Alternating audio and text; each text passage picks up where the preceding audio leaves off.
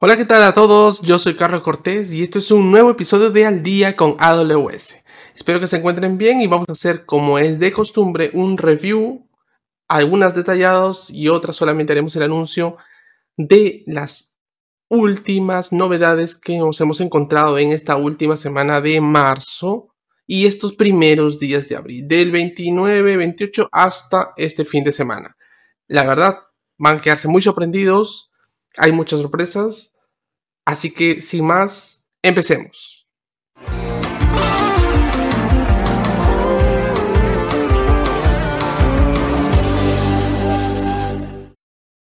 Ok, la primera cosa que tenemos que revisar es realmente impresionante. Para mí personalmente, que soy una persona que sigue mucho las noticias de Machine Learning y pues también practico en esta industria, quiero contarles acerca de la inteligencia artificial explicada.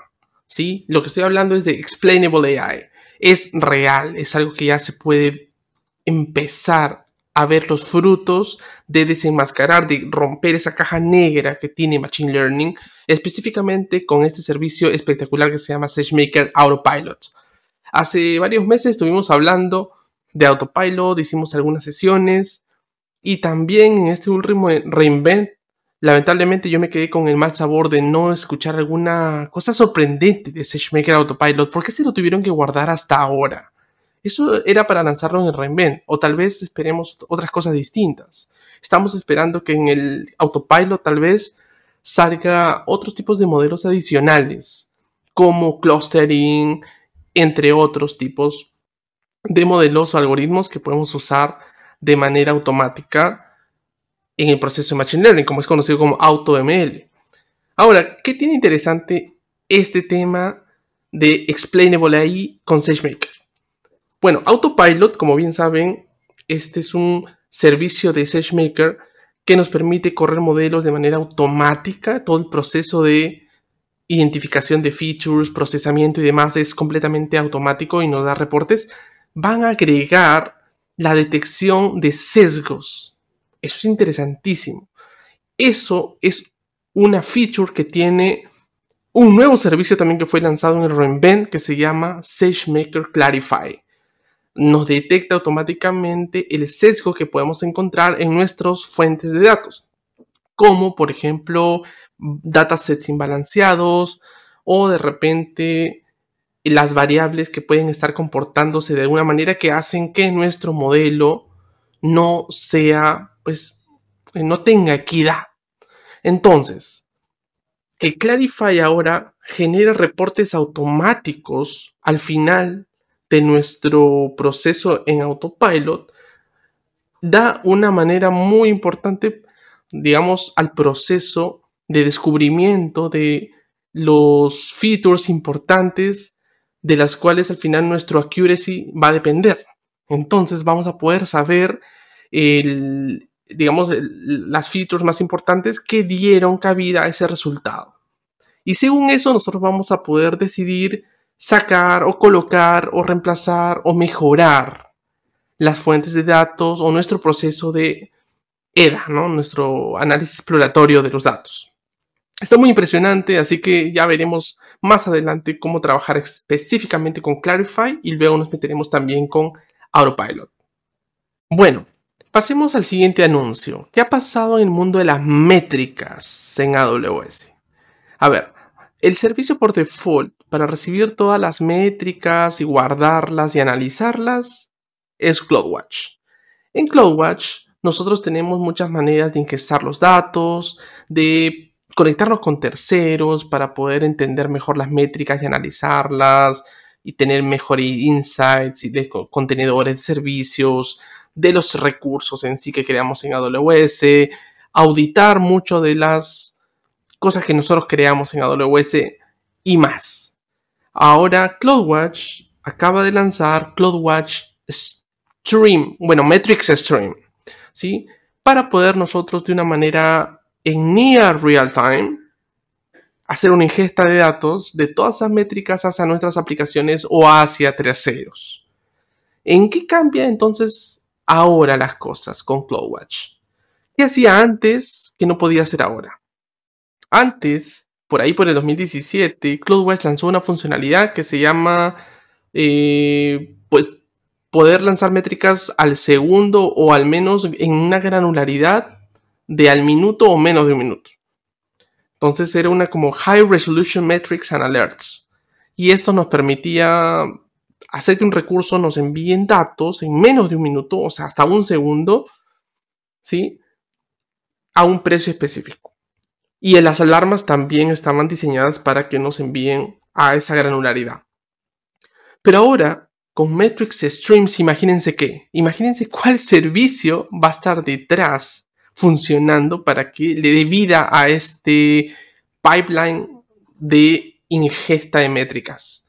Pues nada más y nada menos que Kinesis Data Firehouse.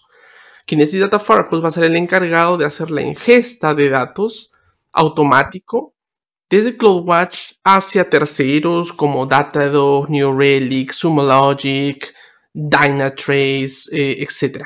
¿Sí? Y también dentro de la consola de AWS hacia S3, Redshift, etc. Así que mm, puede ser interesante, pero yo tengo mis dudas. ¿sí? Eh, estaba investigando, estaba probando el servicio a ver cómo va, ¿sí? cuánto cuesta. Porque cuando me dicen, oye, esto va a involucrar Kinesis Data Firehouse, me suena como que va a estar un poco caro. Y además, normalmente cuando uno gestaba cosas de CloudWatch hacia otro lado, como S3 o hacia un endpoint tercero o demás, no era una cosa tan barata. Así que revisemos unas cosas acerca de los precios y luego revisemos unos features adicionales que tiene CloudWatch Metric Streams. ¿Sí? A ver, yo tengo aquí apuntado algunas cosas. Y por ejemplo, en CloudWatch Metric Streams nos dice que por cada mil updates que genere la plataforma, las métricas, mil nuevas updates, um, me va a cobrar 0,003. O sea, es muy poquito, ¿no? Tres ceros.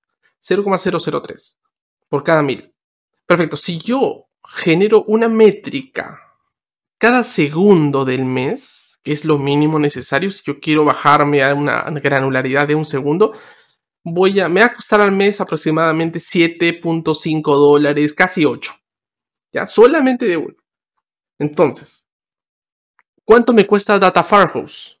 Um, a ese nivel de un segundo durante un mes completo, haciendo streaming completo y directo, continuo, me vale aproximadamente 35 centavos de dólar. O sea, estamos hablando de casi 8 dólares por un metric stream. Entonces, solamente enviando una métrica durante un segundo durante todo el mes. No sé si esto me parezca costo efectivo. Porque además Metric Stream nos dice, oye, tú puedes excluir o incluir cosas, pero solamente puedes crear un metric stream para incluir o un metric stream para excluir. Esas son las condiciones que tiene metric stream. Así que veamos, yo no estoy tan convencido.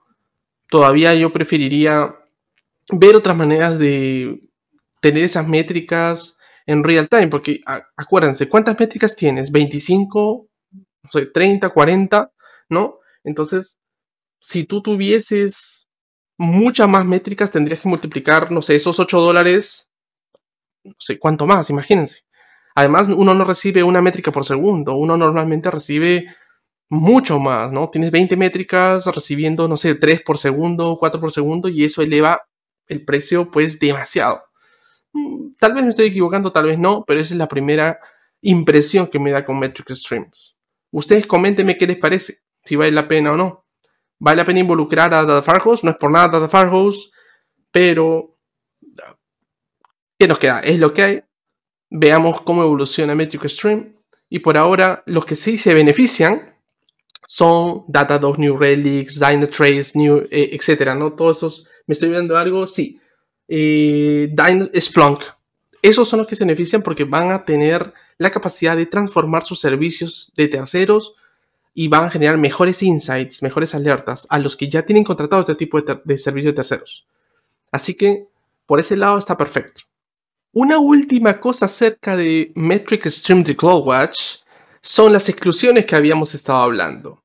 ¿Qué pasa con ellas? Si tú no colocas, por ejemplo, eh, que excluya los mismos o los mismos métricas que tiene Data Fargos, Fargos, los va a volver a tomar. O sea, por default AWS debió pensar y decir, oye, si voy a hacer ingesta de métricas, al menos quita las que estoy usando en este tipo de ingesta.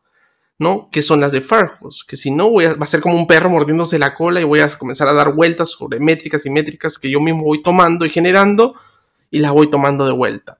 Entonces ese tema de exclusiones e inclusiones hay que ver bien a detalle porque si no me va a generar más dinero y tengo que aprender y tener conciencia de saber qué excluir y qué no.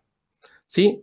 Por otro lado, solamente un tema, estuve revisando bien la AWS Key y em, parece que ahí falta todavía eh, la función de edición para los Metric Stream. Están todos, pero no está el de updates. Así que supongo que irá mejorando con las próximas semanas y irán agregando nuevas funcionalidades también. Eso ha sido todas las noticias que tengo que contarles por estos días. Atentos porque en estos próximos días estaré lanzando un set nuevo de noticias que también pues no se lo pueden perder para no hacer tan largo el episodio, quiero mandar un saludo muy especial a unos compañeros en Chile que se les extraña muchísimo, que son los pandas, y por otro lado, también a mis ex compañeros de Nubox, que ah, pues está ahí Ariel, eh, Sussman, eh, Denis, Claudio, Diego, Juan Carlitos y Javi. Sí, un abrazo para ellos, gracias por escribirme y, y bueno, nos vemos pronto y no se olviden que siempre tienen que estar pues al día con AWS. ¿sí? Cada episodio, cada semana, cada sábado. No se lo pierdan. Nos vemos pronto y buen fin de semana. Chao, chao.